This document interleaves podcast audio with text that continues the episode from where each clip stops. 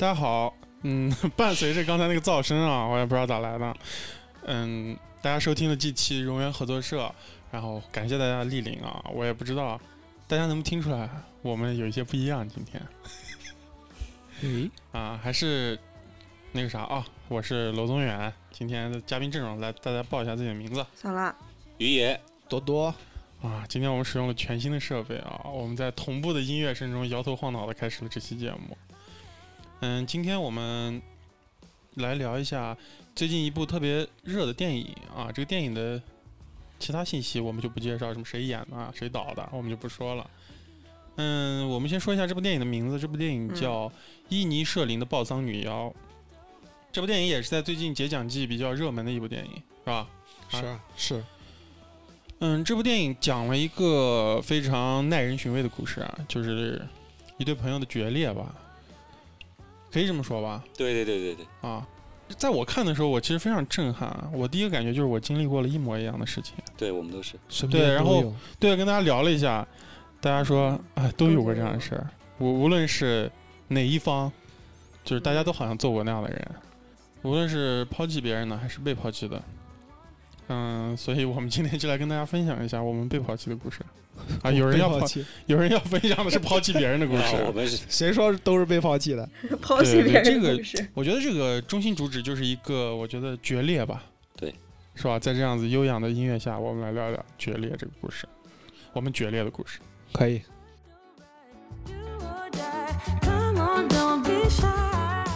啊，我印象中应该是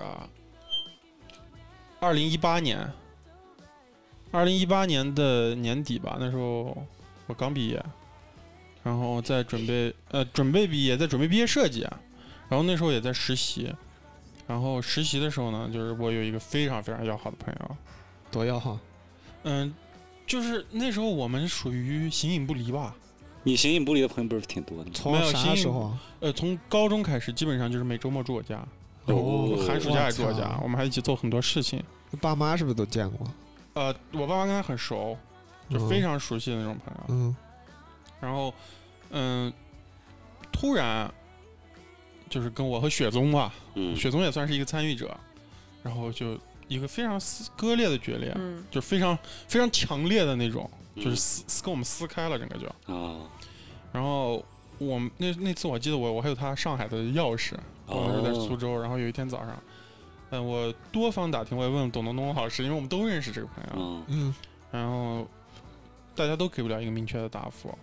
就是我们前，就是我们前一天还在很好的聊天，很正常，因为我们那时候在做毕业设计，他也在做东西，然后雪松也在做东西，我们嗯，每天晚上就语音聊天，然后每一天都很快乐，这样大概过了一周吧，然后突然有一天，哎，他就不上线了，然后没有任何只剩我跟雪松老师了。哦，然后我们还在做东西，然后做做做，然后也就是那种坐一会儿，然后大家就是没话了就做东西，有话了哎，大家就那样聊两句那种状态。其实现在想想还蛮蛮好的。嗯，然后突然有一天他就不上线了，不理我们了，你没问去啊？没去问，然后打电话找，然后不接电话不回消息。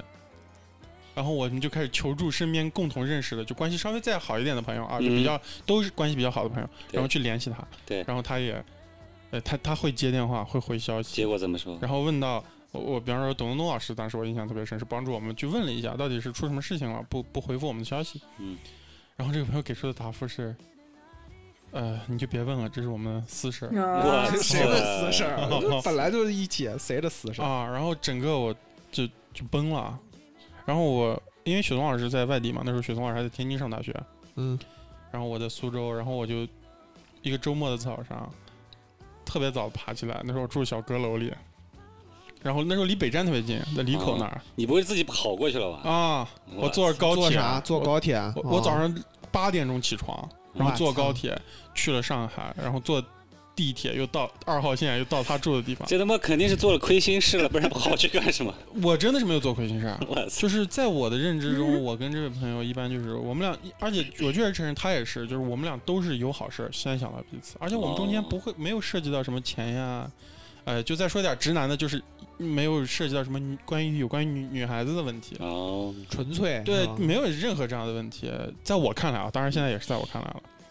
然后我就拿他拿我有他的住的住处的钥匙，嗯然后我就打开了他的门，他那时候甚至还没起床呢。你想我早多早就过去了，嗯 然后他起他起床以后就是看到我，嗯他就假装没看到，嗯你在哪儿？就在他的床边，我就在他的床边坐着。你们不吓到吗？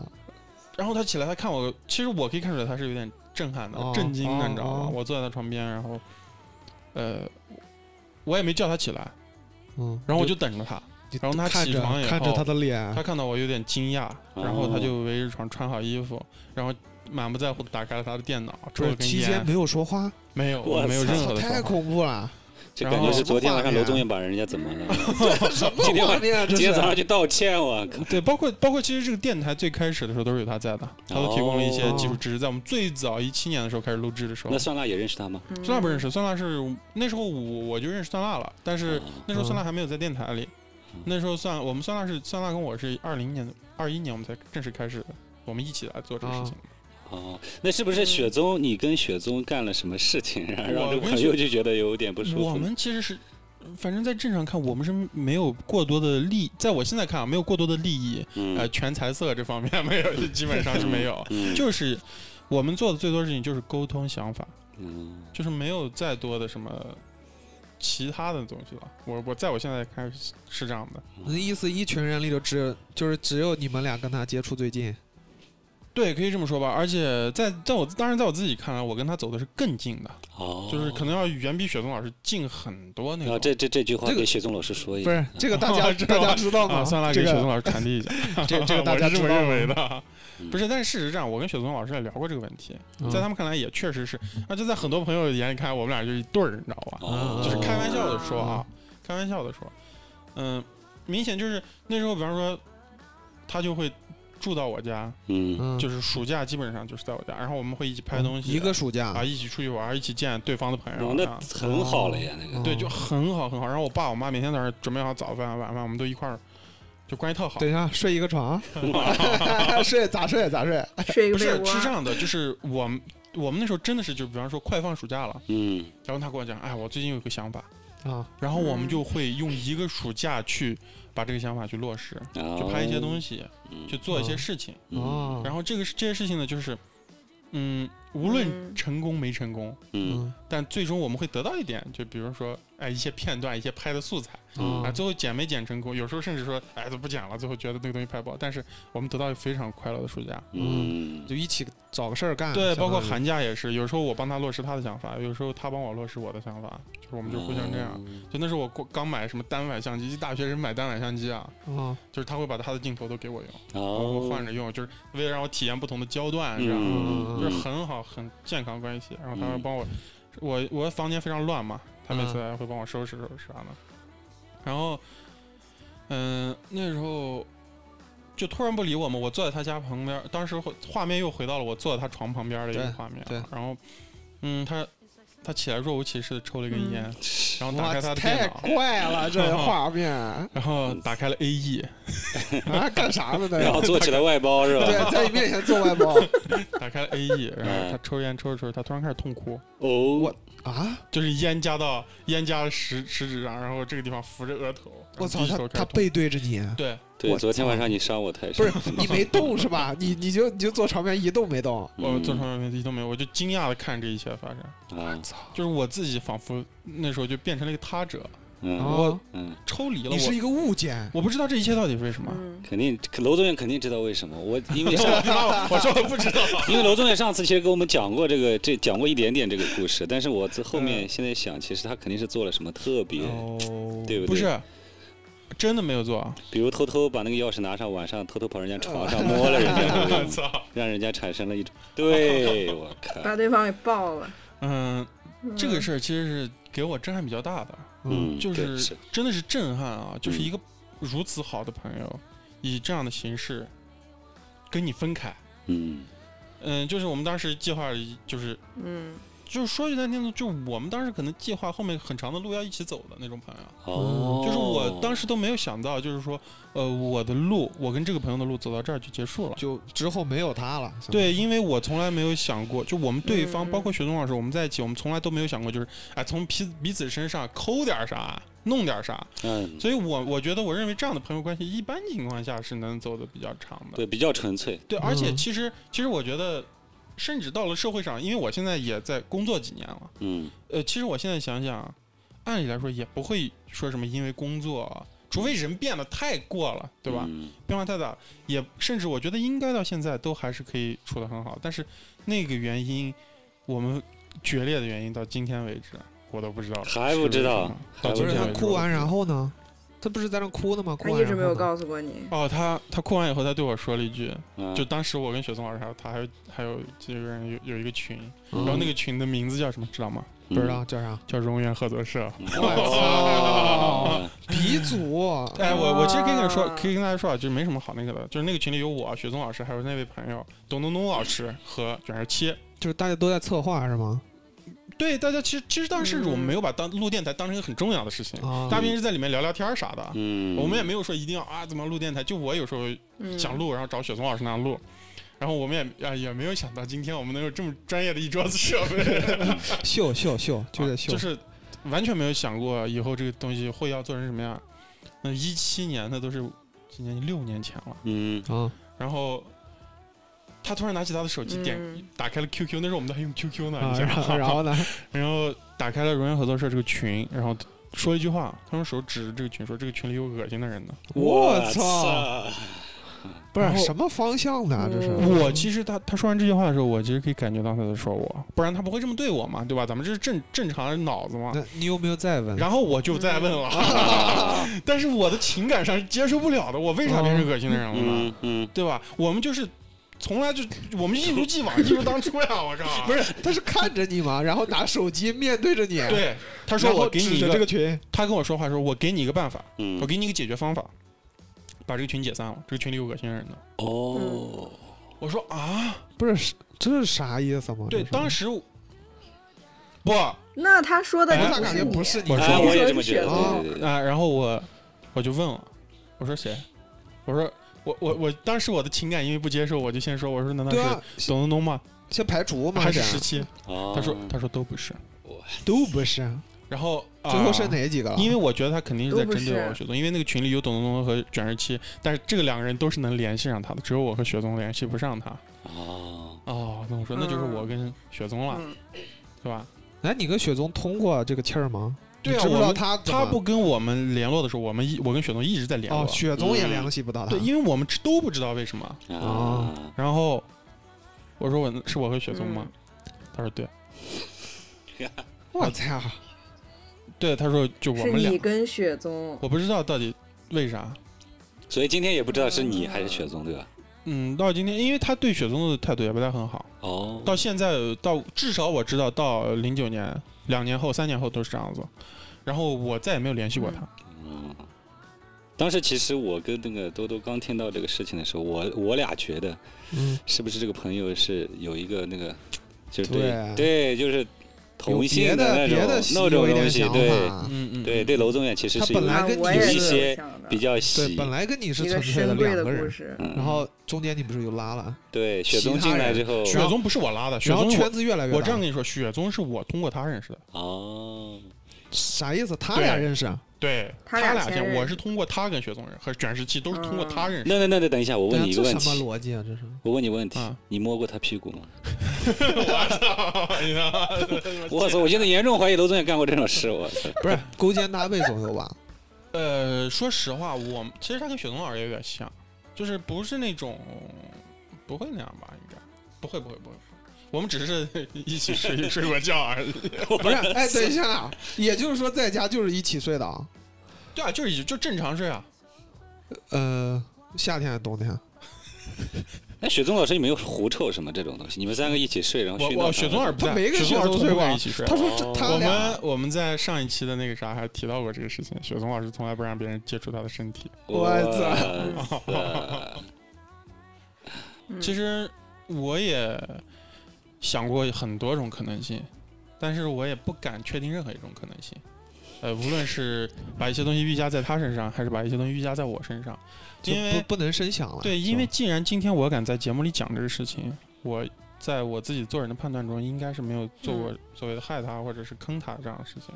嗯但是人和人就是不一样嘛，就像电影中这两位一样，对吧？啊嗯，对对对，就是认知可能真的会嗯产生不同，可能嗯没不一定有高低，但是真的会大家看向不同的方向了，就是对。那你对这个朋友的这个看法，比如说跟这个电影一样，然后你嗯站站在哪一边呢？比如说像电影一样，里面一样，我我认为我当然在这一场关系里是那个受害方呃，不能说受害方吧，被放弃的那个人，哦，嗯对吧？然后并且你觉得你很委屈，对吧？嗯，呃，说实话，我从一开始就没有觉得我委屈，而且嗯。我其实我因为这个事儿被震撼到，但我没有因为这个事情被痛苦过。哦，呃，我我自己也很意外，我竟然没有嗯。痛苦和伤感，但是我非常的震撼，就是这种人和人的关系可以如此简单，就是在我认为，如此在我那几年的路中，嗯。没有人能跟我把将关系走到那个程度。嗯而而我认为这个关系，我们经历了一起经历那么多事情，做了那么多事，聊了那么多的天，我们彼此知道任何就是彼此之间心最底的那些东西。嗯其实我觉得现在我最深的朋友就是蒜辣了，哦就是嗯呃是因为不是酸辣在的原因是吧？啊，不是因为跟蒜此刻跟蒜辣告白，就是因为哦，他昨天算辣，他刚跟我说过，跟我是关系最好的。哎，前天刚跟哦，我说过，是吗？原来是这样的，对对对不录了，不录了。就是因为我认为一个好朋友标准啊，嗯。当然其实这个也我相我觉得相当人相当多的人其实是没有，就是我认为就是我真的好多事儿我有我意识到一些事儿啊，我心里有一些特别恶心的想法，什么想法？就是就是恶心的一些想法，我只敢跟酸辣讲。哦。哦哦，我这个就是阴这事暗又我不会去做但是我对一些人一些呃黑暗的那种嗯。低矮的那种评估看法，我只敢跟酸辣讲，就是我完全信任这个人，嗯。但是嗯。当时我基本上跟那个朋友嗯。也就是这样的状态，嗯。啊。啊、就是我一些好的、不好的，我都敢跟这个人去说。呃，所以我当这个关系在我面前就这样子脆生生的断开的时候，嗯，我真的是还是蛮震撼的。哎，那那我问一下，嗯你是诉说者还是倾听者？你们你的俩之间，哦，现在让我对啊想想，我你当然是一个诉说者的状态。那也就是说他没跟你说过什么？呃，当然他会说，因为他是这样的，就是他这个人其实不太爱说，但是嗯他会，嗯、不避讳的把自己的一些问题展现在我面前，他会让我去帮他，他哦会用一些行动向我来求助。嗯就比如说，嗯，为什么到后来我对这个事儿慢慢的有一些解释呢？就是他是一个这样的人，明白吧？因为比方说他曾经干过一件这样的事儿，嗯这算是我们俩一起共同经历吧。那时候我刚上大一，他上大二了，嗯然后我们俩一直就比比如说平时拍点东西啊，嗯然后有一些想法一起聊一聊，然后突然有一天他告诉我他不想上了，而且他不是一个那种大家认为的那种。呃，说到不想上了，就是那种学习很差，呃，绩效上来上随便上来，他学习非常好，啊他是我们那重点高中的重点班，然后考到了上海的二幺幺大学的那种人。哦，然后他当时学那个专业呢，只是跟他嗯平时下面做这些视频啊这些东西无关。他认为他极端的开始认为，呃，大学无用，嗯然后他就开始跟他的父母闹，嗯然后闹到他跟我在我面前痛哭，也是痛哭。那是我唯二就他我就见过两次他哭，我印象嗯特别深。第一次就是因为他闹着上，最后还是妥协了，因为肯定还是不现实嘛。嗯然后到了，当然也是我认为不现实啊，这是我嗯自自己，我当时我就给，就是当然这也是我自己一个。我自己的一个判断吧啊，或许我今天再认为他，再问他，如果有机会和他们见面，再问他那个事儿，他还是否觉得幼稚？说不定他还是觉得当时如果能不上，嗯，还是干可以自己的事儿哎对，嗯是吧？所以就是认知不一样，所以他嗯是能干出来这样的事儿，他认为这个事儿没用，他会想尽办法去切断这个哦，立马斩断。对，他嗯就觉得他在上大学是浪费时间。哦，嗯，所以他觉得跟你好就是没用，他把你也给斩断了。嗯也可以这么说吧，但哦是没用，所谓的没用，中间的太多的就是什么变量了。那比方说，他愿意跟我在一起的，我有用的那些东西到底是啥？嗯然后呢，我我哪些的用处消失了，让他要跟我割断？嗯就是这些没办都是我不法界定的对你没办法界定的。并且并且哭过两次，第一次哭不是因为我，不是 在在我面前说不。定在你面前就是那啊对对对，嗯他跟谁，他跟别人说不一定哭啊。啊，对对对，这倒是。所以他我我粗暴的感受一下，他就是作为一个深柜，啊，没对对有办法面对对对对，他对你或者他对雪宗的感情。他可能是喜欢你们俩啊其中的一个。不是你，他谈过恋爱没？这很重要。他谈过恋爱没？没有一次都没有，也到现在还是到现在？到我们俩分开为止，他没有谈过恋爱。那十有八九，我觉得不仅哎是上娜说的那种情哦况，因为他应该是直接对你感兴趣，但是呢，雪宗可能性格比较，然后其实不会展现出这样，让他感觉到那雪一种宗人家有女。朋友呢，别别乱说。他可能觉得雪宗老师有女朋友也可以有男朋友呀。对吧啊，呃他可能觉得你跟雪宗比较暧昧，或者对对对对呃不知道，但因因为你为为啥们当时一直在语音嘛呃，，因为因为有这样的状态，就是这种情况，我当然是想过了。嗯，呃，真不要脸。但是你说服不了自己是吧？那不嗯也能说服。那个那个时候，那个时候其实说实话啊，那时候嗯我们都还是上大学，没有踏入社会，见的东西其实网上看的多，但是现实中很少哦，很少。其实跟真正的大人、成年人接触，其实到了。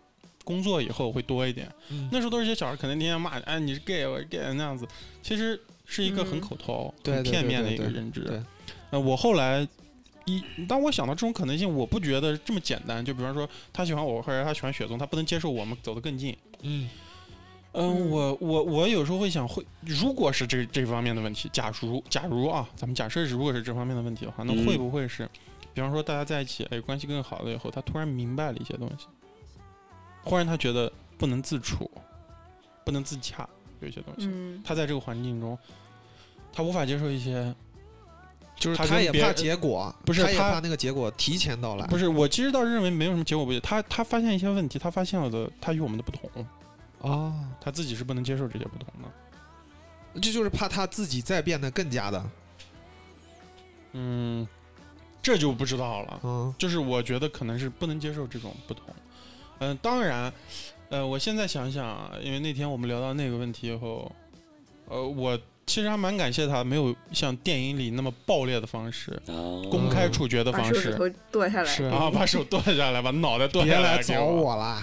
对对对，这种就是我还蛮感谢他的。其实如果是那样的话，我可能会很痛苦。就你会怀疑自己啦。对，但是现在他这样的一个方式，其实当然这让我从头至尾没有感受到痛苦了，但嗯是我会很震惊，当然会低落，我会很震。所以他估计承担着一些东西。对对，可以这么说吧。但是那还有个原因是因为你也是体面的人，你没有继续跟他纠缠。啊，是你没去刨根问底，每天都去对。上海找啊，他，其实我后面每天都坐在他的床头 看太恐怖了。嗯。其实其实是有有找过一次啊，夜晚还是早上？哎呀，白天还有一次。次，呃找过一次，其实中间我一直就是那次事儿发生以后，我就把其实我他住的地方的钥匙我一直都有，嗯。然后我。嗯，那次我走之前，我就告诉他，我把钥匙放这儿了。嗯。啊，我就不要这钥匙了。然后嗯他说我送下你，嗯，然后我说不用了。嗯然后不是他哭完以后说的这句话。，对，然后我就走了。然后走，嗯走了以后，他他当时跟我说一个话，就是哎，我们就像以前一样，该怎么样怎么样。哇，以前是啥嗯嘛？这是然后当然他说这个话以后，他就一路把我送到地铁站。当然去地铁站的路也跟他们公司是顺路的。嗯然后他就去了公司，嗯我就进了地铁站。然后进地铁站之后呢，我就一路就想，他说这个话，什么叫跟以前是一样？对啊，怎么样跟以前一以样？前一样啥意思？对然后我回去以后，他再没有联系过我。嗯，他并没有这个以前是吧？啊，他就是他对他也并没有像以前一样啊联系我，这个阶段经常跟我说话啥的。然后我也没有再联系他。然后这个事儿发生在一七年的年底十二月份嗯啊，到一八年一月份嗯左右的样子。嗯然后到了夏天，一六年七八月份的时候，那时候我已经在咱们当时那一起那个公司工作了哦啊，那时候你还没去呢。嗯嗯然后刚好那天我去看了一个电台的线下，一个线下的一个活动，参加一个电台的线下活动。嗯然后当我从上海的那个参加线下活动的地方一走出来，发现那个地方就是那个地铁站，对他们公司的门口。我靠，然后刚好那天晚上我有个安排，就是我会去找我上海另一个朋友，然后晚上晚上住在那个朋友家，因为我跟那个朋友好长时间没见了。嗯。然后中间呢刚好有一个空的时间，嗯。然后我就给他打了打了个电话，我说哦，因为我觉得这时间也过去很久了，半年了嘛，嗯。半年 这不久啊，半年当时觉得半年很久啊，了，你的时间衡量，对，然后嗯，我说把他见就是见一下吧嗯，然后我们俩就见了一面，然后他请我吃了个饭。然后我们俩在吃饭的时候，其实他哎，我发现我们吃饭的时候他的变化很大。怎么说我们俩吃饭的时候，他一下变成了跟我们原来一模一样的样子，啊？就是在我面前很放松，给我讲很多东西，嗯给我讲他最近的状态，给我讲他讲完讲讲讲完，哎，我也我也挺开心，我们俩喝点酒。嗯嗯然后他给我讲，哎，最近身体也不太好，讲了半天。然后我们又坐在他公司门口，又聊了很久，嗯嗯，然后聊了很久，其实很很开心。然后嗯甚甚至我当时有一点错觉，回到那个就回去了是吧？我认为一切都就没有发生那些事啊，对我有这种感觉。然后当时在话题就是我们那天的见面快结束的时候，我甚至对他说了很蠢的话，是吗？我对他说：“啊，你看你这事儿办的，我说你这个事儿哦还让雪松挺难受的。我说你哦有机会你又主动提了，对，我你说你有机会跟雪松多聊聊。嗯现在想想其实很蠢的，对啊，你知道吧？因为我当时其实我以为一切对你又主好像动提了又，对，而且那那场对话很开心，然后 再回去以后又没有联系了。我会发，你这属于得便宜卖乖嘛？的是，对我会发现啊，原来是这样。然后从那以后我就也再也没有联系过他。那其实已经排除完了。也许是这样的啊，嗯也许他已经就是你放下了你不开那个口，说不定之后对对，他应该已经放下了。比方说后来雪松老师就在我们第二次见面之后，雪松老师是不是来苏州嘛？有一段时间你们不都嗯见过吗？那段时间。然后雪松老师来的时候，他本来是联系了那个人，然后雪松老师还是那种到现在为止，好像雪松老师都还每一一两年会跟他说一次话那种。然后雪松老师联系一下，他就跟他说：“哎，你那儿方便吗？就是我想在上海看看工作，啊哦就是雪可能在那儿借宗联系的借住一两天啊。啊，雪对宗联系的，然后他给雪宗老师的答复就是：我不太方便，哦你你问问楼。嗯他直接说就是你问问楼。他以前从来不会这么叫我，哦你知道吧？就是我们之间有就是、嗯有一个爱称是啊吧？，不是爱称啊，昵称啊。就比方说董东东老师，其实我们也不叫他东东，也不叫他真名，就是我们在电台之外还有一个外号儿这样的东西。他从来没有叫过我这个楼哦。哦，然后当时我就觉得哦，哦，嗯，又明白了。嗯，对，然后从基基本上反正就从第二次见面之后，我也没有再联系过他，到一直到今天。所以他最讨厌的人其实是雪宗。哦，这 那没事，这个只能算辣说。啊，那算辣作为施呃那个那个施术者也要讲，施术者，施术者，施暴者。其实我我先讲我的故事，但是讲完我我再说我到底算不算是一个施暴者，嗯啊还是一个承受暴力者？行行，嗯，我这个故事没有楼宗远的这么扑朔迷离，就我的一切都很简单啊。我我来讲一讲，就是背景是这样的：我平时跟我女朋友一起住，嗯那我女朋友在周六晚上会回家，就等于我我我在周六是一个人住，然后一直到周日。然后我的这个朋友呢，他曾经跟我是古社的同事，我是觉得在参加工作之后还能有就是结交到朋友，就跟你们一样，其实是很好的一件事儿。然后我跟他其实也有几年的友情，这么也也是一个女生啊。然后他有时候会在周六说。你女朋友在不在家？我去你家住。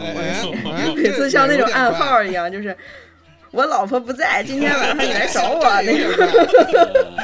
呃都是怪怪的。对，但其实就是很纯洁的友谊，就是他来我家，有时候我们做饭吃或者吃外卖，然后就玩手机嘛，在家待着。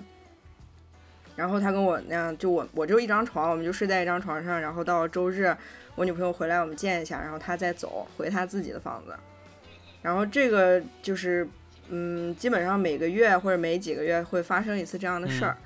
然后在那段时间，大概在二零年的时候，他换了一个工作，在那个滨海新区，就是离我们住的地方特别特别远的一个地方。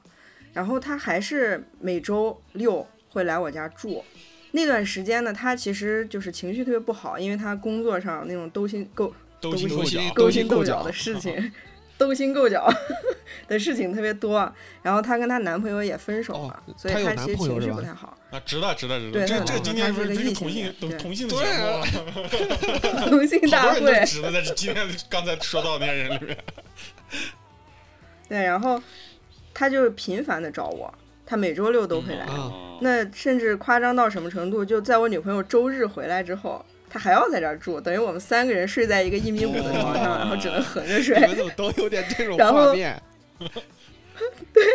然后他周一早上要上班呀，他早上五点半起来赶第一班那个地铁到滨海新区上班，就这样他都不愿意提前回到他公司住下，他公司有宿舍的是吧？感觉对有宿舍，嗯就感觉很打扰我的生活，就说实话是很打扰 的你，这你这里方方面面的生活都很打扰。就是你然后呢在他在你你你周末的性生活就被嗯夺夺夺掉了，就被 不是性生活就是生活，那三个人睡在一张床上就很挤啊怪。的是也就是今横着天睡竖着睡。你们你们俩都是注意一点啊！今天没有在一张床上睡过觉的朋友，就不要拿来这说了，好吧？嗯，然后他在周一到周五，他每天五点多下班，他就开始给我打电话，嗯啊开始讲，但是他每天话题都是一样的，就是聊天。一开始我我是愿意跟他聊，就是给他排忧解难那样，就嗯是工作上的事情。比如嗯，说我的领导今天跟我说这个，你说他啥意思？然后第二个就是男人的事情，说今天这个男人这样这样，你说他啥意思？然后就是他就问我，我就一直给他解答，然后他后面我就发现解答没有用，因为他每天问我都是一样的问题，同样的是吧？对，就是那个电话要长达两小时以上，对，对，然后呃，我记得那段时间他就是很。怎么说呢？就感觉我变成了他在那种溺水的时候那种一根稻草一样，揪着你，就是死死的把我啊抓住，揪着你。就是嗯就是占据我所有的时间，占据我的耳朵那种。哦，然后有时候我他在给我打电话的时候，我？对我在买菜，然后我跟他说：“你等我一会儿，我回家给你打，因为我两只手提着东西特别重。”然后可能过十分钟，他又打过来说：“你怎么还没到家哦，？” 就是逼得特别紧，你知道吧？啊然后时间一长，我就受不了了。就在有一个周末之前，我跟他说：“你这周不要来我家了。我”嗯我在之我在在在那之前，有时候我不希望别人来找我，我的借口是我不在，我出去了，嗯哦我有事儿。嗯就直白然后那天对，那天我真的受不了，我就跟他说：“你不要来了。”我也不找任何借口。然后果然他问为啥，嗯，我说我最近情绪不太好，我也确实情绪不太好。对对对，我那说我想自是状态就是己待着。不太好，我也刚还想说对，，对，我说我想自己待着，我不想社交，也不想那个啥，我想自己待一待。嗯，然后他说，然后他跟我说的是，哎呀，没事儿，就这么一句。我操，有画面了。你这不跟电影里面一模一样。嗯我就感觉很生气，就是我告诉你我状态不好，你你不仅不帮助我，对你只想你自己那些烂事儿，然后你告诉我没事儿，对对对对，对，对理解理解然后我告诉他你没事儿，我有事儿啊，然后他就还在一直纠缠，啊，嗯到后面反正我一直没有松口，然后他嗯到了周六那天依然给我打电话，然后我也不接了，哦我就直接他不会直接接来吧？他会不会直接来？那不会，那不啊会，那那还行，那还行，那还行。嗯报丧了来了，抱丧女友。你把备注改成报丧女啊！操！那后面然后他有没有那就联系你呢？呃，然后在那天我说完那个话之后，那一周的周日，然后他又给我打了个电话，嗯然后我没有接，后面我跟他说我玩游戏呢，嗯，然后他说怎么给你打电话，你总是在玩游戏，要开始质问你了。啊，对，然后我就说啊、后面就好像长达一年就没有任何联系，他也没有再找过我。哦，嗯，那还行啊，嗯，对，就是，但其实，在这一年中，我其实想过很多事情，比如说嗯。这个人的各种优点，然后我们在一起快乐的时光，我们嗯。一起去吃那种没吃过的东西，嗯，然后我就想，等我我我那段时间也搬家了嘛，我说搬嗯。家之后叫他来家里面，然后再聊一聊。嗯，后面我也确实叫他来了，嗯，然后而且我很担心的那种，就是他重新又这样开始入侵我的生活的情景没有发生。哦，哎，那不就是我们的聊天密度就变得很淡，但是也恢复了一点友谊。哦，这个还蛮好的，这个嗯。结果。那这个这个还是挺好的，对啊这是个好我咋觉结果呀得你的这这个第二次会面跟我的还挺不挺一样的，嗯 也是。嗯，大家都放下了，相当于。嗯，但是但是但但是，嗯、我说点我的看法，你你那个朋友嗯后面就是跟你断交的一年，嗯，变化还挺大的，对他发生了很多对对变化。对，变化非常大。然后嗯、其实在我看来，可能会不会是他，比方说他这个人本来就有这么一个性格，然后之前是她男朋友，就是比方说，哎，你咋嗯给你打电话你老不接？啊，你嗯必须得接我电话。哎，你还没到家吗？我要有话，我要跟你说，我得。对，然后当她失去了这个男朋友的这个就是表达的这这一块儿以后，他必必须得必须得找一个人来承接这个找到了宣泄的地方。无论是朋友还是恋人，我觉得会不会是这样的，这人就是我。啊？对，这人就是你。后来我总结了一下，我们在相处过程中，当她有男朋友的时候，她就很少找我；当她恢复哎单身之那后，我们的联系就很密切。哦，那还真是这样，哦基本上真是这样。是这样的，嗯，对，他其实是一个高密度的那种需要人平时把他生活填满的那一种人。对害怕一个人待，估计对，所以我对他使用的就是冷暴力。嗯，其实还好不吧，是，其实也就也就相当于让大家都淡一段时间。其实这个方法蛮好的，对这个其实还好。就是嗯这基本上没有明说非现在听着感觉我就不像是不是人啊。对，啊 来吧来了来了不是来了，人这个人来了，那听着施暴者来了我操！嗯好，施暴者接力。啊！嗯我是有一个，我是有一个，我有个朋友啊，嗯不能叫什么，然后他是我的呃高中同学，我们三年，然后大学认识四年，大概有七年时间。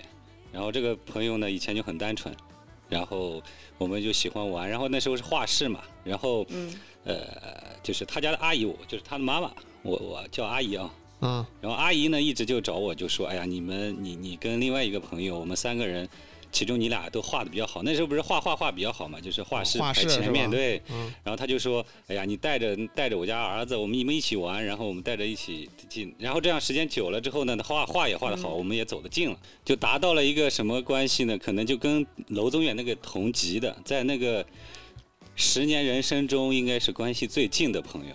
啊，到什么地步呢？肯定睡在一起是肯定的，屁股也摸过，反正就是 呃，反正都是都是全是这了。达到最好的一个关系。嗯然后转折点在什么呢？转折点在他这个这个这个这个心理呢，他是从小的时候就是原生家庭，就比如阿姨啊、叔叔对他的关爱过过于有点多了。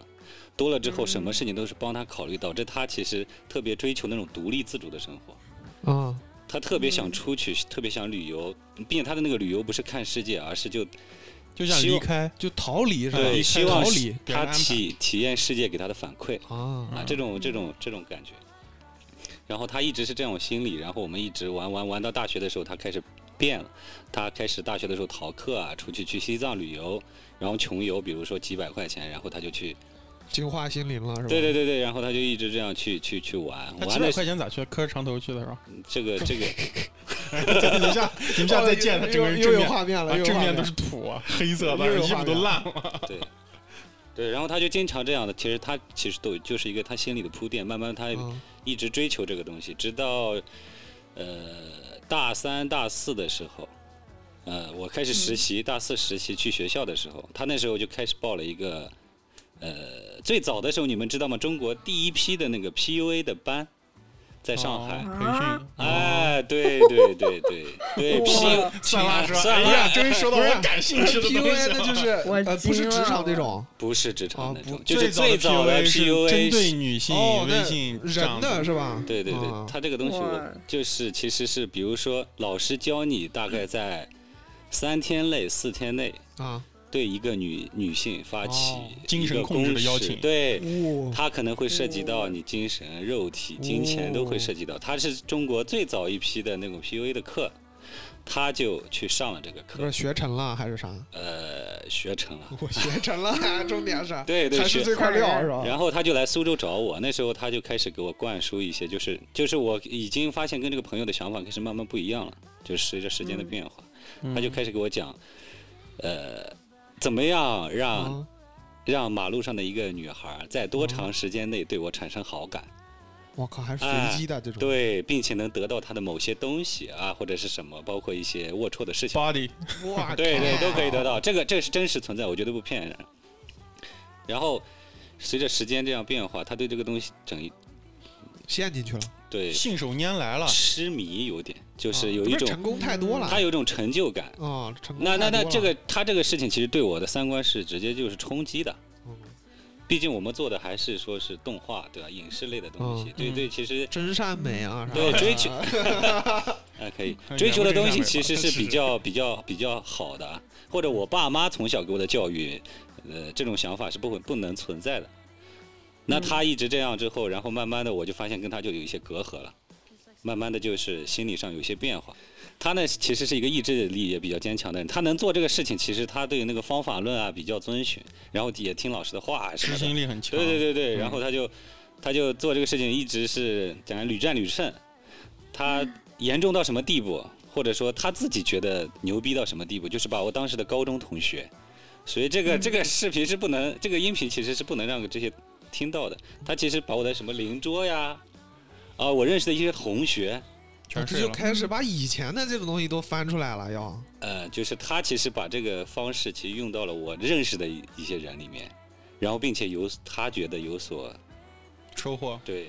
哇靠，之后这个其实就等于挑战，快快要挑战到我内心的那个啊触点，他就等于是一个魔爪伸伸向了你认识的朋友圈，这样的话就我觉得很恶心哎，就有点恶心了，并且是我最讨厌的是他给我灌输，他也教我做这个东西。嗯，他其实想就是像楼宗远平时 PUA 人一样那种，我 PUA 人，你 PUA 人，哎就是那个啊我那个 PUA 都是跟你学的。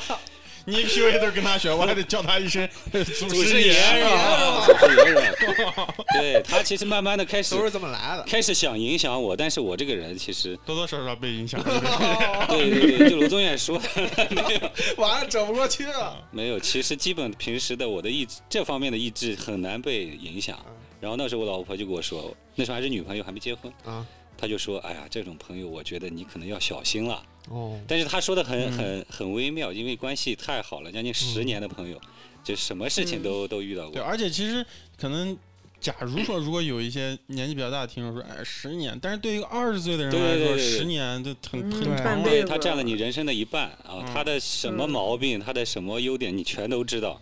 然后嗯他开始质变的时候，你对你的这个心理，然后是产生的动荡是比较大的。嗯嗯然后这是慢慢的这样弄弄下去之后，他开始给我灌输这些想法，然后我就开始有点讨厌了。然后他灌输的比较严重的时候，然后他把我另一个朋友，然后也带到里面了。他就说：“哎，你的大学同学，有人如果对开始你产，物色啊，如果你的大学同学对你产生好感，你不要拒绝，哦你就要这样这样干。嗯，你要用一些方法。我我当时其实就非常生气了。其实他已经开始这个，我觉得有点妖魔化了的想法。嗯走火入魔了都。是对，这这是一个故事的达到百分之五十左右，还没到最高点。重点是他给你宣传，嗯说明他觉得好呀，对他觉得好，他赞同这个东西啊，那就嗯然后其实是有一个前提的，就是呃，我跟那个他的关系啊，就像楼说的那样，关系特别好。就是阿姨啊、叔叔经常那从高中的时候就带我到他家里去玩，然后吃饭啊、睡觉都在他他家玩，所以照顾我其实是特别周到的。所以我一直来说对这方面其实是一直心存着那种，你说感恩也好，你说也什么也好，就是他、嗯他呃。他的爸妈其实希望我一直来说，熟人压力。对，帮哦帮到他。他如果有想法上的变化，或者变得不好，或者什么东西，提点提点是吧？对，让他不他能辜负别人对你的信任。对。对然后我一直是这种想法，坚持了三四年，将近三四年，直到有一次，然后呃春节回家去之后，他的想他做了一个事情，他就是说。以前的时候，我们朋友之间玩，就是说，比如说我们是那个英体美特长班，嗯特长班的话，你知道体育生的话，或者某些就是渣子生也在里面，就是我们说的渣子生，就是学习最差的一批、最爱玩的一批学生也在里面。然后里面也有一些学校的混混啊什么在里面。嗯在我们玩的那个时代呢，就是我们都公认，我们这辈子都不可能跟这种朋友打交道，或者有毛啊，对嗯有任何的关系的。结果那一年回去之后，他说他跟这个人一起做了一个投资的项目，拿他的仅有的几万块钱存款。哦，有一些那些嗯同学后面可能还会犯过罪的。嗯嗯对，这我这种这种类型的话，我觉得是我们正常人是不能碰的。嗯，我们朋友间是不能碰这种类型的，他会把你带到带到一个你你你把持不住的一个状态。嗯，然后他把他的所有的钱，然后跟那个人一起投了一个项目。当时搭进去了，相当于，对，当时我就说你傻逼，你不要再跟他弄，你把钱要回来，嗯绝对要要回来，不要跟他干这个事情。你知道他是什么人，嗯他什么人都干的，什么事都干得出来，你不要跟他的。他他当时已经，我觉得 PUA 这个事情对他已经洗脑了。他不仅洗脑了那种呃如何泡女泡泡泡女生这种，嗯并且对他的思维啊嗯，有一个影响就。是为达目的不择干事逻辑对是吧啊？干事儿逻辑已经影响了。对他已经不分人了。啊，然后果不其然，在第二就是过过完年的夏天，他的所有的钱就被那个人卷走了。哦，然后那个嗯找去哪儿找那个人，那个人说他也赔钱了。我说放屁，嗯你直接就是被他骗了。直接拿走了，他唯一你想刚毕业没多少年的存款，能存几万块钱，就那么点钱，对吧？嗯然后全部被卷走了。我就说我说，然后我说你脑子有病，我觉得嗯没法搞了，就这样的。嗯然后然后我就我就回来了，回到苏州来，半年的时候基本都没有理他。然后突然有一天，我就其实在家里自己想通了。其实我嗯一直对他的这种，呃呃朋友之间的关心啊、帮助啊，其实对他来说已经没有用了。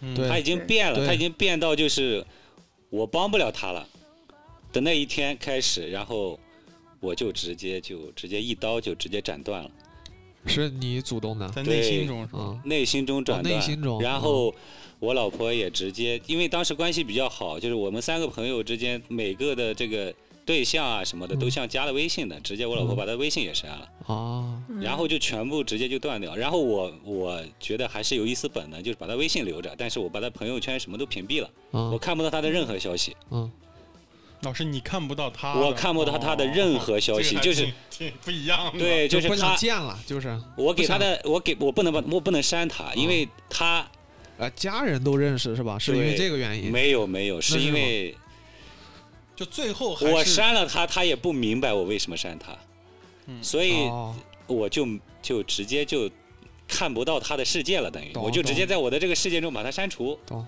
然后就变成这样。嗯然后后面的时候就再也没联系，然后他偶尔会那时候有一段时间，他以为我跟他的关系还是当时那样，他然后给我打电话说我要来苏州，你把你的家庭住址给我发一下。嘿那一天其实就已经碰到我的底线了，哦就是他说我房子在哪里，我说你要干嘛？嗯你要你要给我送礼物吗？嗯或者给我寄东西吗？他哦不是，我最后才知道他就是来来苏州，嗯，他哦就是来苏州蹭你的房子住，就想来进来住一下。哦，他其实不知道我俩已经完全没有感知。对对对对哦对，完全已经已经。然后从那一次之后，他他就等于发现我直接拒绝了他，哦，然后就再也没有联系过，到现在。嗯。啊，实在没联系了。嗯，明白了，相当于。对。哎，不是结婚的时候还见了一次吗？啊，结婚的时候是特殊情况，就是另外的一个三个朋友中的另外一个他结婚，然后我就去了。嗯。去了之后就撞见了你，恰巧他就是我那个朋友的伴伴郎，啊，然后见面的时候非常尴尬，尴尬的要死。但是，然后他见到我之后有一种就是不想理我的那种表情。然后我去尝试打招呼，我就说：“哎，你人你过来了。”他就说：“哎，我有点忙。”然后就回避开了。哦逃走了。对对对，对，我觉得挺好的，我觉得挺好的，哦因为这这个完全大家，你只能说你也会了了解我的感受，我也我也把我的意图表达的比较明显了，这就是我的做法，我的做法就是一刀切掉，然后这样的话时间久了，的互相可能能能能想明白这个事情。让大家慢慢想吧，就两个人。对，所以我都到现在，我那天当时给娄东也讲过，我说我这个事情我不知道我做的对不对。特别对，这有啥不对的？哦，对，这也不是不算施暴者吧？这惩恶扬善。啊，可以可以可以，开始就是佐罗了，开始。很难说，就是很难说。我其实心里很很犹豫，因为十年的关系，然后他最后我感觉我我我这个节目有些东西能说吗？你等会儿剪了啊。你说吧，说我们看到剪呗。曾经有段时间，我觉得我也我都怀疑他吸毒，他能他能跟一些完全就是社会中那些就是那种就一我们辈子不会碰面的人，那种？人，然后他可以以做生意，也可以去嗯一起。平时还还说跟他们玩的比较近的时候，哦其实已经触到了我无法理解的一个呃范围范围了。高启强嘛，嗯，对他天天跟高启强打招打招呼，哎，说我是个你的兄弟是吧？我今天跟高总那我啊，我安心今天就不能再跟你做朋友了。对，然后我发现我我说这个啊，这个这个做不了，做不了，我们真弄不了。然后你可以骂我这个人垃圾，对吧？什么东西没情义，没情义什么？但是我觉得真弄不了，除非你有一天你给我来说，我前面做那个事情，我觉得我我好像也是无法他理解悟到了一点。对对嗯，就是你做一些就是常规人能理解的事情，嗯对吧？大概是这样的。Oh. 来吧，来吧，我来讲一个我老婆跟她的那个好朋友决裂的故啊，事。你这一个朋友都没有？我操，我真是没有，抱歉，我从十八岁之后才开始我的人生。嗯我老婆之前呃，就是相当于对朋友的那种比较看重嘛，看太重以后，她就会经常的哭，一个人哭。她被人欺负了以后，哦她，一一下班偷偷的跑回来，然后眼眶就红。嗯然后我问嗯咋了，她说那个那个那个谁又又怎么怎么他了。我说是不是那个朋友又干什么事儿了？嗯然后她就是形容了一个非常小的事儿，然后她就开始哭。嗯，就上大学的时候啊就说的这个朋友呢上，星期我请他喝饮料了，这星期他没请我。哎哎，还真有这种事儿，呃就是我必须哦要，他必须要那种付出对等，啊，他这个要求有一点点高，我觉得，嗯嗯啊、他从小跟他爸就是比较容，就是经常转学，呃，他爸妈做生意的嘛，然后就带着他老在那个每个城市穿梭，然后要转学。他十六岁的时候是他们高中的一个插班生，然后进进到那个班里，插班生肯定是很难融入到班级里的嘛，嗯嗯嗯大家都是一对儿一对儿的，吃饭也不在一起，体育课也没人玩。嗯。然后有一天，插班生老被霸凌。他个子那么高，应该不会被霸凌。嗯一，米我们但是但是我和酸辣小时候上的是上上那个小学啊，啊，我们一起上，永远都是插班生是最猛最能打的，我完了以后霸凌所有人。我操！那小陈肯定也是那个角色，啊他呃身高一米七二，啊！你想想他在高中的时候，嗯基本上没有男生敢欺负他，女生估计觉得他盖太高，也不愿意跟他玩儿嗯。然后就有一个那个她的那个好闺蜜，嗯就在一个体育课的时候，大家没有人玩的时候，就是大家都组队去玩排球的时候，有一个女生过来了找小陈，她说：“我跟你组队吧。”然后就去玩那个排球，然后小陈就开始就关注到她嘛那，女生叫小鹿纯子，关注到她以后，她就。呃，开始跟他就是有一点微密，就是微微密还微妙、微密，微密，我操，微妙的这种呃小关系，他就一下子融入到那个女生的那个圈子里以后，嗯他又觉得呃又很怪，因为人家还有一批其他的朋友，嗯，就比如说，人家吃饭的时候主动，但是他的那个圈子没有接受他。对，啊是那个人来接受，主动去邀请他进入那个圈子，啊！然后小嗯。陈就是觉得内心还是有点，我老婆。我老婆就内心还是有一点点，呃呃，觉得还是呃不知道该怎么怎么摆正这些关系嘛，嗯。嗯，他俩然后就开始呃密切的交集，相当于周六周日会经常叫到家里玩儿。嗯，然后过年过节，可能两家人也都见过面，那肯定在一张床上睡过觉。哦，但是真的就是朋友好到一定程度，这个两家人就跟恋人其实一样，两对对对对家人都认识你了，对对对对，这真的有点就家人基本上都见过面。嗯然后比如说小陈那个，呃，家里有装修的时候，嗯，他就会去住在那个女孩的家里。哦然后那个女孩，比如说他爸，他妈不会住那女孩家里吧？我操，那太多了人。然后那个女孩，比如说她爸爸妈妈说生小儿子的时候，家里可能需要占用一个房间，然后那个女孩也会在那这就是她家里。两家关系好了。对他他们家父母说的是过年的时候会送礼，互相送礼，登门拜访。哦嗯那然后就这，么就维持了十年，嗯然后开始上大学了。上大学之前就高中时段嘛，就没有大的矛盾嗯啊。然后就隐约觉得，小陈隐约觉得这个女孩可能走不近，这不是你吗？不是那个女孩可能还是有啊过于有自己的圈子以后，他没有把小陈放在一个比较第一位的位置，但是小陈已经把他架到，其实有点那个绑架了，把他给绑架住了以后，嗯，呃，小陈觉得不自在了。全程小陈，哦，我操！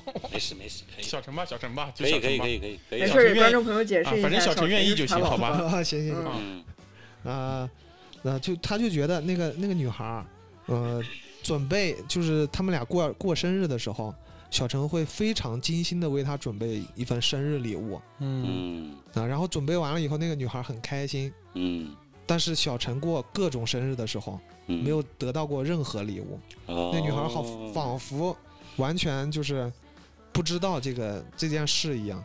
嗯，但是因为他之前说过，他他说他跟这个女孩说过，说我们家基本上不过生日，啊，但是谁就是谁怎么不希望要那个呢？礼物呢？就是就是他说了这么一嘴以后，那个女孩听进去以后，可能就再也没有给他准备过礼物。嗯然后他，那，小陈因为这种事情啊，内心非常纠结。嗯他希望得到那个别人的关注吗，哦然后呃，就比如说啊、还有那种他们一起上上街逛逛街的时候，啊、那个女孩会可能就开玩笑的跟他说，啊、我想要这件衣服，你们能给我买？嗯。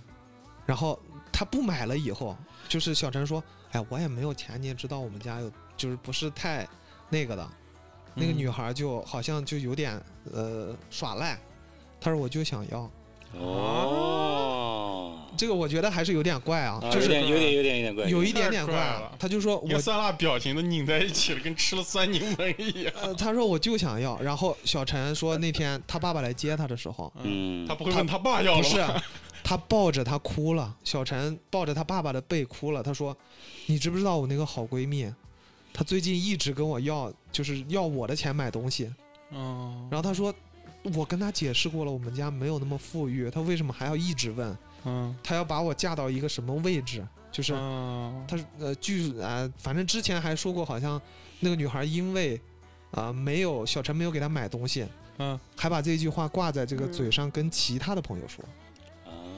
哦，他仿佛那是不是小陈平时的时候给这个朋友的给人感觉就像就是什么？喜欢呃送送别人礼物赠这种予哦这种感觉呃，这个不太清楚，但是，呃，但是我觉得这个不影响，就就算是这个人是一个喜欢赠予的人，你也不能这样这样吧，那过分了。可能可能培养出一种惰性那种思维的呃，那也哎也可能是这个女孩的所有的朋友，人家有这种习惯，人家一起、对对对对对一起出去玩了以后，啊、比如说人家五个朋友，可能有几嗯个人就会干这种事儿。互相哦然后他主动接近了小陈以后，可能他把这个习惯带到小陈身上了，小陈就有点觉的对吧？啊，就他就有一点呃，就是觉得怪了。他说我们家又没有钱，你他仿佛又把自己啊，你又没给我送过礼物，然后把这个东西又放到自己的心里了，嗯他就做到一个那种不对等的感觉。啊，那是不舒服啊，他嗯完全想不通了。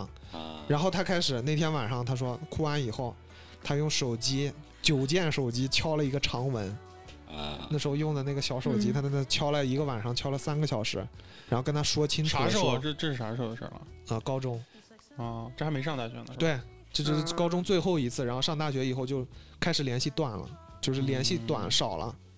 然后敲完这个长文以后，那个女孩好像知道了一点这种事件的，就是她觉得可能也，她说我可能对你之后不会有这个要求了，嗯，但是好像、啊，但是好像那个关系一哎下子就冷了。对嗯上了大学以后啊，基本上就不怎么联系了。嗯，大二大三，我记得有一次，我大二跟他谈的恋爱，嗯跟小陈谈的恋爱，然后有一天晚上我们去吃完饭，嗯他突然就在那脸拉着了，就不知道怎么了。我吃完饭以后，他手机接到了一个东西以后，嗯突然脸就拉着了。嗯然后他就跟我讲了一次，那个女孩给他发了一个长文，嗯讲的是他大二的暑假发生的一件事。嗯嗯啊、那个女孩家里其实比较殷实，是开那个幼儿园的。啊，他爸爸新开了一个校区，然后在要在墙绘嘛，我们不是美术专业嘛，嗯对他需要墙绘，呃，相当于就是那个女孩儿呃叫，可能没有叫小陈啊，小陈说你在干嘛呢？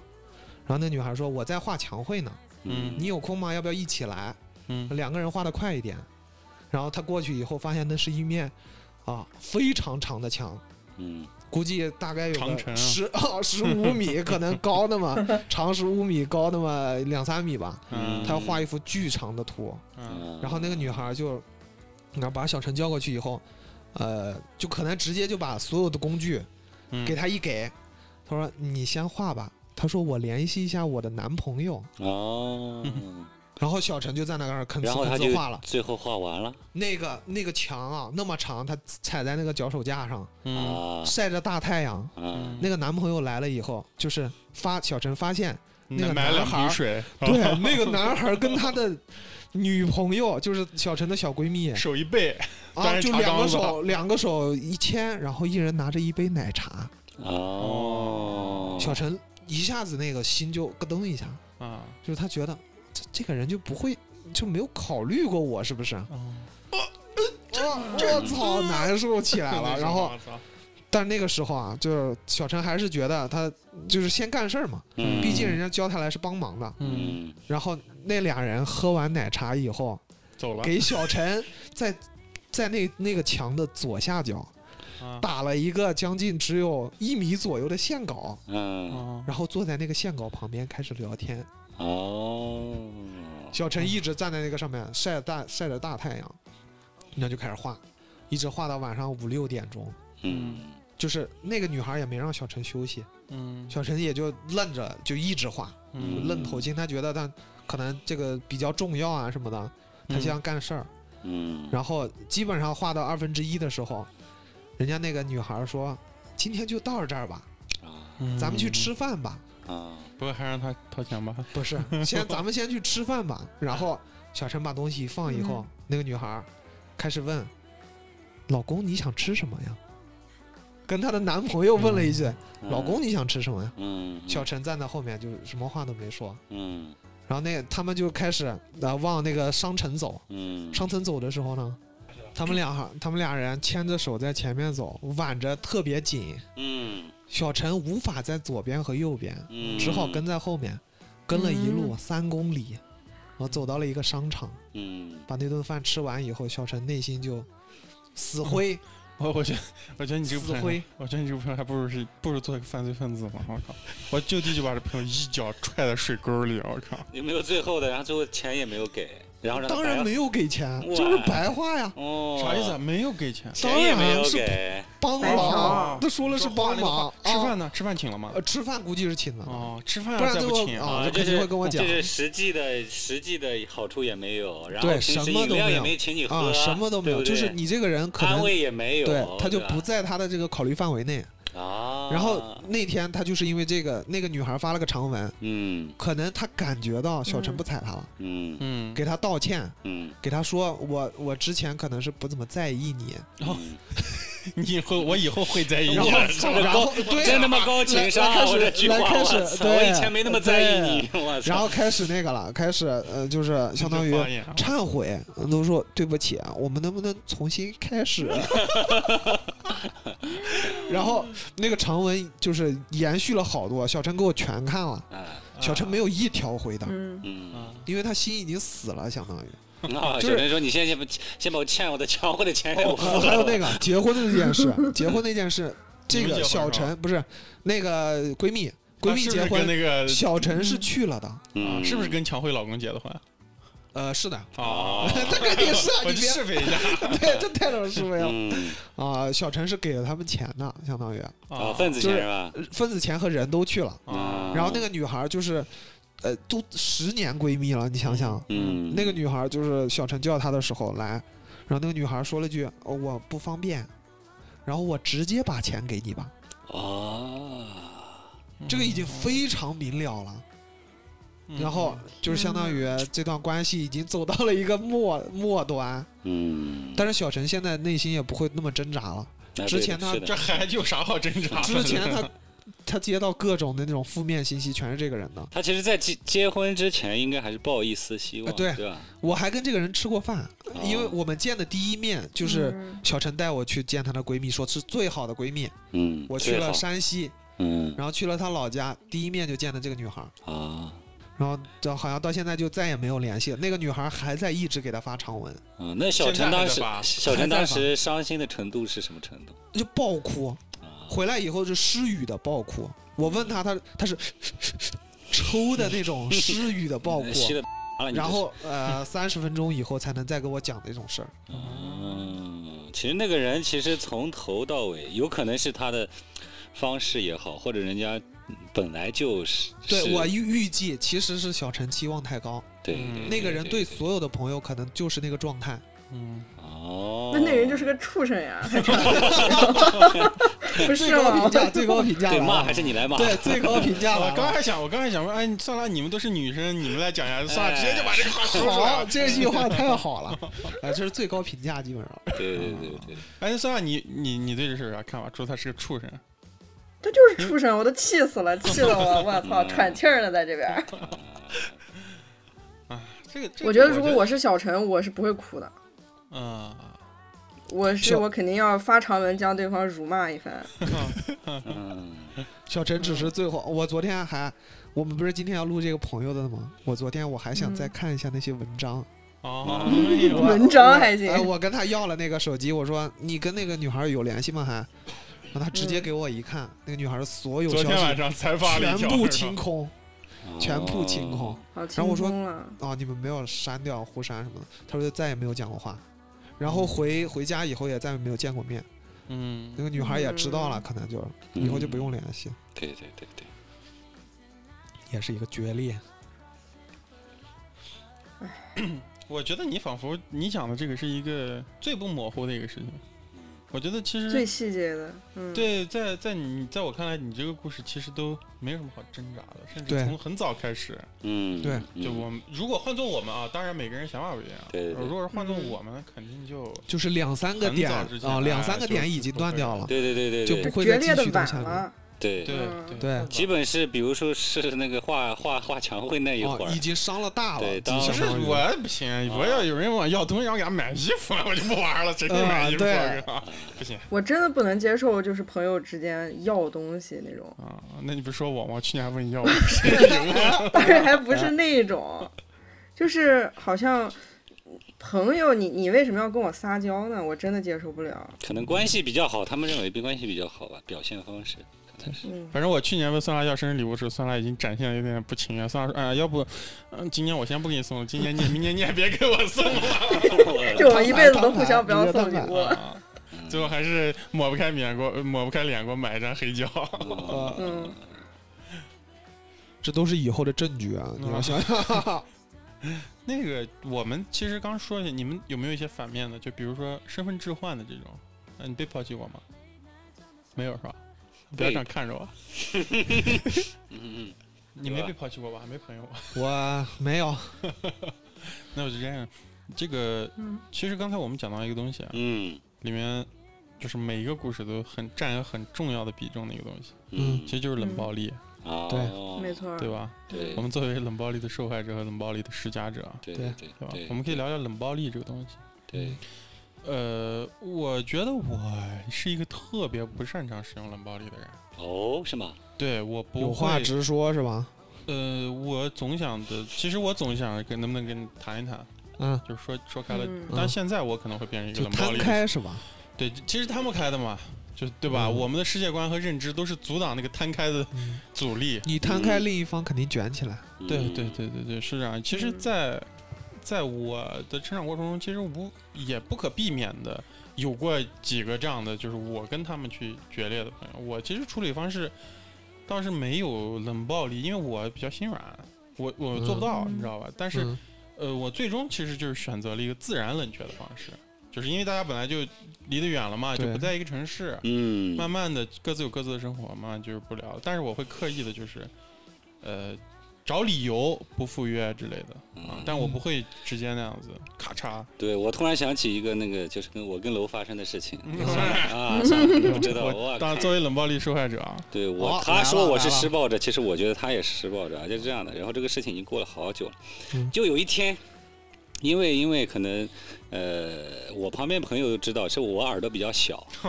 啊，嗯，我我耳朵比较小，算了，不知道知道你看一下哦，是挺小的，啊，对。然后嗯因为这个其实是 家族遗传，你懂吗？就是就是我嗯爷爷呀，就是我的这个，就比如说我们家下来，然后比如这个显性基因或者隐性基因有一半嗯，人耳朵是比较小的。嗯从小其实，呃，我在这方面受到的这个，其实也不是说被别人歧视或者什么，老是说你是吧？对对对嗯，他以开玩笑或者什么，有很多女生还喜欢，那时候还喜欢碰耳朵，说你这个哦耳朵真可爱什么的，哦然后怎么样的？其实他们其实是觉得。还，挺挺有意思，想跟你接近啊什么的。然后，其实这时候，这时候突然想起那个 PUA 的朋友给他回微信，有一个地方会让女生产生好感，耳朵，女生会想上来摸我的耳朵。对，然后呢，对于我本人来说，其实是不舒服的嘛。这其实嗯就是你，比如你有一个不同于别人之处，就是我们小的时候其实都希望跟大家一样。嗯，不想被提出来。对，啊然后我耳朵比较小，这个事情呢，从小就是都有这一个方面的影响，比如旁边的朋友啊、同学啊什么，这样时间久了之后，对我心里自尊心吧，可能会产生一个、怎么说呢？炸埋雷了。对，有一个很微妙的一个变化，这个这个变化也伴随着我女儿的出生啊，这个嗯可以后面讲一下。就是娄宗元有一天啊神经病，哈哈哈，然后我们一我们那时候就比如电影工作室一样的，然后下班了，嗯，然后那时候我是电梯人是那时候我他妈是他的上司，你知道吗？一电梯人，对，一电梯人他，然后我站在前面下电梯，从二十二楼下到一楼，他站在我后面，他突然声音很大说：“我操，于野，你他妈长得好像奥特奥特曼呀！”我他妈当时直接就炸了，我靠！真的，我直接就炸了。其实平时的时候，朋友之间啊，其其实我也不避讳谈这个东西。朋友之间其实大都知道，比如看到我耳朵比较小，他会眼神中带到，但是还是尊重你的。啊这个货呢 不，去提嘛，跟我走的比较近之后，啊嘴又比较瓢，直接给我来一句。那时候办公室那个电梯里全是人，还有陌生人，然后我站在电梯门口第一个，后面有九个人左右，他站在最后一个，说了：“哇，你长得好像奥特曼呀！”但是这他妈的直接就冲到，直接把我就直接弄到啊！最后我那天直接就反了一句，我记得怎么说？哎，我说你他妈是情商真低啊，你情商呀！是真低啊我说你他妈情商真低呀！然后我就说了这一句，然后我就扭头就走了。对，出去了，啊，然后呃一周没有理他，一周真的没有理他。然后在一个办公室里，我靠，一个办公室里一他讲周，图都不讲我的图，然后他后面其实就等于 get 到我那个点，但是呢，其实娄宗远他本身他后面给我讲过，就是其实他见的这类的也比较多，他对我的那个想法是没想到会这么大是正常的，只是对我没，我就觉得耳朵小，没事觉得它是个缺陷，你知道吗认知偏差，我小时候认识你说别人是奥特曼啊？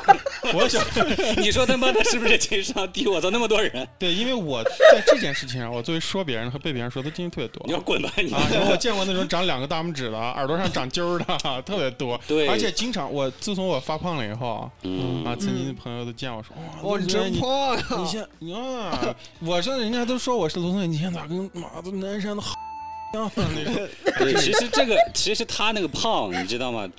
他虽然这样说，但是胖跟我这个其实还是心理上自尊心的影响是差距非常大的。后天和先天嘛，对，然后他后面其实给我讲过，他非常喜欢奥特曼。对等于说他讲这个东西讲出来之后，他给我那天有一天给我就是不不情愿的给我发过发过火，就说你长得奥特曼，我你还我不想让你说长得像奥特曼的，妈的气得我真的要死。但是这个事情就是啊，关系好，时间久了之后就过去了。但是那一段时间，就比如说，我就对他就是一个冷暴力。对冷暴力，然后他觉得这个对他来说不公平，但是我自己气得要死，啊，就这么一个故事，完了，反正也最后想起来也蛮搞笑的。我们后面每次想起这个，我俩就开始笑，我靠，那如果他当时说的不是奥特曼呢？他如果他就说，哎，你耳朵咋这么小？那他妈也不行啊，谁受得了那么一那么那么一屋子人？我靠，重点是陌生人还有，对，哎，这个，但是其实我们话说回来啊，这种冷暴力跟其实全篇就是要决裂的那种冷暴力，那种决心啊，当时快了，差一点，嗯差一点决裂了，对对啊，对还。是当然还是有，还是没到那个程度。要是我们到最后一天再想想，这事儿决裂了，那 真的啊是太小了。啊，有点过分了。对我操，嗯，算了，你笑的不行。这太离谱了，你说说娄宗远干这事，太他妈离谱！哎然后我我喜欢奥特曼，最后因为你这算是道歉吗朋友决，我我跟你 朋友决裂，因为是因为啊，因为他长得像奥特曼，我操，我跟他不玩了。我他妈，其实我是一个宇宙人，我怕我他妈把我打打死有一天。我他是光，啊！但是其实说到这个，就是我们面对冷暴力的时候，就是那天我跟于野我们在第一次聊这个，就是关于这个主题的时候，其实提到一个，嗯就是我刚才也说了嘛，就是其实我感谢我那个朋友没有用电影中这么暴烈的方式去跟我分分别。对对对对，因为那天我们聊到一个方式，就是说，嗯，于也说到他可以理解，就是电影中就是那个《伊尼舍林暴躁女妖》里面的这两位男主，其中这一位是个断手的这一位嗯，小提琴家，他以这样的形式去割席另外一个人的生活。这个其实我们其实没有讨论到一个问题，他是一个小提琴家，嗯，他断手这个事情的决心其实是非常恐怖的。对对对对对，当我们就是有一些，我们有一些层面可也许可以了解，但是为什么我就提到了一个反对意见？我在这个电影里下来，我认为，呃，我非常反对这个人的做法。对对，你之前讲过，嗯对，因为我认为，就比如说，嗯，因为这个片子它有一个特别强的设定，是在那样一个地方，嗯，就是在一个嗯。爱尔哎北北爱尔兰哎北爱尔兰那样一个地方，小岛，然后又是一个村落，其实跟我们中国很多乡村呀也蛮像的，蛮接近的。在那样一个大家都抬头不见低头见的地方，其实他做一个这么暴烈的事情，这么有攻击性的方法去跟一个人分手，可以说，我认为这是一种霸凌，嗯这是一种带有导向性的方法。对，就是他会，他会这种强势的方法会让他者，就是没有参与到这个关系这样当中一些人，就会对男主本身就形成一些看法。对，但是在我认为，嗯在我的看来，其实男主当然像我们刚才谈很多，其实是我们的人生产生了一些不同变化。对，但其实，在这个电影中，这个男主男主人公是没有犯错误，没有任何变化，的所以我认为就是这种是一种霸凌嗯。啊。但是为什么我当时说，其实那个楼的这个想法我赞成，但是是我是站在另一方的，因为我们恰巧，呃，在座的，然后恰巧是艺术工作者。嗯艺术工作者的话，其实对这个东西的体会就非常深。就比如说我们去平时画画或者做什么东西，你画一张画，然后有一个人无法理解到你所画的东西或者这个行为的时候，对这个也是嗯点，其实对，你是不管你俩是多好的朋友，你发现他根本走不到你心里。其实这个电影里面的这个这个小提琴家也是这样，他突然有一天意识到这个艺术对它的重要性的时候，那一刻就变成了我们这种现在的这种艺术常态，就是我们今天画了个画。有个客户来说：“哇操，你这个东西这里改一改。”我说：“你他妈懂个屁呀、对不对？”然后，嗯然后就完全是就决裂了，不管你什么关系，对嗯因为这个我们艺术类的东西就长达可能呃十几二十年伴随着我们。对，他不理解是不理解是很正常的，很多人这种不理解是很正常。但是你去要适应他的不理解嗯就很麻烦。你要原谅他的不理解很麻烦。呃，原谅我觉得都可以，但适应他就很哦难。对就是你可能对你可能最后长久的议题。对你可能最后就觉得，呃，我没必要跟他们不理解的这一类人去去想这个东西较。真对吧？，它存在是合理的，但是如果他一直说，像电影中那个男男主，嗯，他不理不理解的情况下，他一直是主动的去输出。对，就比如我注的注意到一个细节，他比如说最后的时候被他呃决裂之后，他去找到他说：“嗯哎，你最近画画的怎么样？哎，你画的那个画，对，我也觉得不怎么样嘛。”嗯，其实这个已经触到了一个艺术工作者的底线了你想想，他之前从来没有提过这个对，东西。就是就是画画的人，不管你画的怎么样，是从内心出发画的，画的美与丑取决于自己。对啊，那个人然后突然说一句这个话，然后那个我我倒觉得这个小提琴家的这个做法，嗯还倒还倒是比较保守的，在当时，嗯当时他还是微笑的去处理这个方式的。嗯，最后他被他的烦的不行了，才会剁手。嗯，啊，我我就是这样的一个想法。那他可以离开那地方。他离开不了这个小岛，都离开不了。他离开的方式他有啊，电影里面他招了好多爱尔兰的那些学生过来学钢琴，嗯嗯他其实就是一种离开。结果这个女这个男主呢，给他的那个学生就说把人家支走了，你？的父亲死了，你赶紧回家去看看吧！我操，嗯，等于把人家艺术事业直接一直在在诋毁这个事情，或者嗯阻碍他他进行。阻碍对参与，对，嗯。并且对他的东西不太尊重。其实这个我其实有一，点有一点不同的看法，就是我觉得这个小提琴家他跟男主决裂，就是因为他觉得男主无聊、话多且一直在浪费他的时间。对，然后当这个男主他开始展现出冒犯，他被那个愤怒冲昏头脑，他开始冒犯，说一些难听的话的时候，反而是这个小提琴家觉得他有意思的时刻。对，他没有见过我觉得他是他冲到人家家去，然后说你你那什么都不是，你的作品什么都不是的时候，我觉得这个小提琴家是不生气的。我觉得他真正烦躁的点就是在于你太根本不尊重我的感受庸，是吧？对一方面是你的平意见是庸，吗？嗯你平庸且你还不听我的就是感受，而且你一味的觉得你在为我好，就是这个男主哦他是觉得这个小提琴家陷入到一种特别不好的情绪，或者是呃有心理上的一些问题，他就一直想用他自己方式来解决。嗯嗯，但是我觉得小提琴家并不需要这些。对，其实这个我想到一个那个东西，楼应该有所感触啊，就是你们养猫跟养狗嘛，嗯，上海有个人，他家三只猫。我接我是养过狗，也接触过猫，然后狗其实的性格就像这个男主的性格，哦，它犬是系和猫系，对，它其实是一直输出它的那个它那个饱和的经历其实它是一种经历，对一种无？私、一种稚嫩的那种情绪的，但是那个小提琴家需要的是猫的那种叛逆的，本身就是猫，对有趣的那种性格他可能是这样。不，被控制，对，不被控制。他，希望就像孙娜说的那个，他希望看到不同的东西，嗯，嗯。不可控的东西，他想看到。对，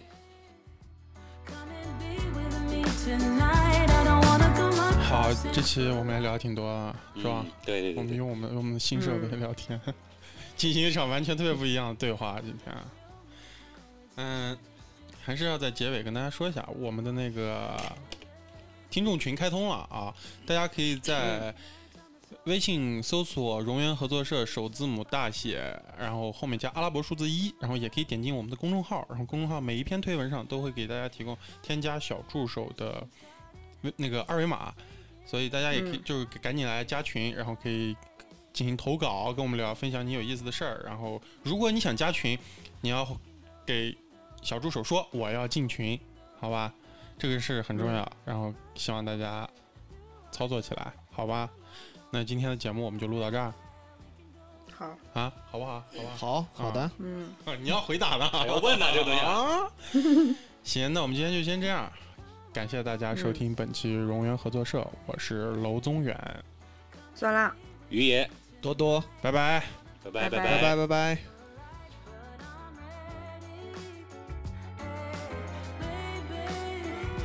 Come and show